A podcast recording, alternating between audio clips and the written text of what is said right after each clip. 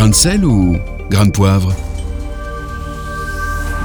Aujourd'hui, dans notre chronique Grain de sel, grain de poivre, on retrouve Yanis Gauthier. Bonjour Yanis. Bonjour Lisa, bonjour Nathanaël. Alors vous avez décidé de nous parler d'une mutinerie qui s'est déroulée le 23 août à la prison Farafangana dans le sud-est de Madagascar. C'est bien cela Yanis?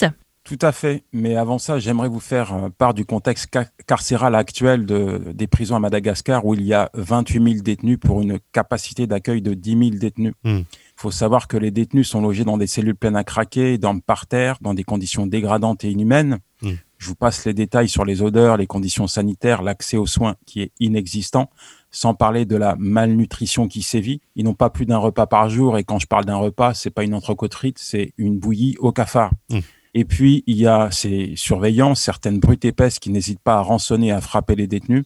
Bref, les droits de l'homme sont inexistants dans ces prisons où on mélange les mineurs avec les majeurs. Et que fait le gouvernement exactement? Eh bien, malheureusement, euh, la machine judiciaire est vieillissante. Il en résulte que les détenus euh, sont incarcérés sans être jugés. Mmh. Et euh, ils peuvent rester des années comme ça, c'est des vrais oubliés de la justice. La corruption, malheureusement, également est visible et palpable à tous les niveaux. Et en cette période de crise sanitaire, comment ça se passe pour les détenus? Eh bien, ils n'ont rien. les jugements sont suspendus, les parloirs également, pas de promenade, ils sont littéralement coupés du monde. D'ailleurs, Amnesty International dit que cette situation est une bombe à retardement et qu'il suffirait d'un seul cas de Covid-19 pour que tout explose. Mais alors, qu'est-ce qui s'est passé ce 23 août? Eh bien, il y a une mutinerie à la prison de Farafangan où 88 détenus qui certainement en avaient ras-le-bol de vivre dans de telles conditions se sont évadés avec un fusil mitrailleur volé à un surveillant.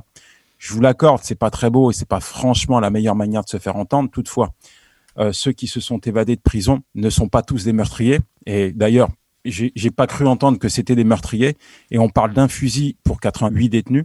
Enfin, là encore, on va voir toute l'attention que les forces de l'ordre vont leur porter puisque euh, une véritable chasse à l'homme se met en place qui va se solder par un, un, bain de sang puisque 44 détenus vont être rattrapés et parmi eux 22 détenus vont être abattus comme des bêtes. Et les autres détenus diront qu'ils se sont évadés parce qu'ils en avaient assez de supporter cet enfer carcéral. Ce qui, bien sûr, va indigner la communauté internationale et le ministre de la Justice malgache se dédouane rapidement de cet acte cruel et barbare en disant les forces de l'ordre n'ont pas reçu l'ordre de tuer. Une enquête est en cours actuellement. Euh, un, mot pour la fin de cette chronique? Oui, il y en a marre de voir encore aujourd'hui que dans certains pays, c'est toujours les mêmes qui trinquent, les pauvres. Quelqu'un a dit un jour que l'indifférence était l'arme la plus cruelle du XXIe siècle.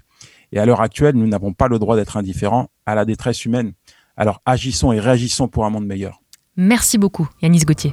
Réécoutez, partagez. Tous vos replays sont sur farfm.com.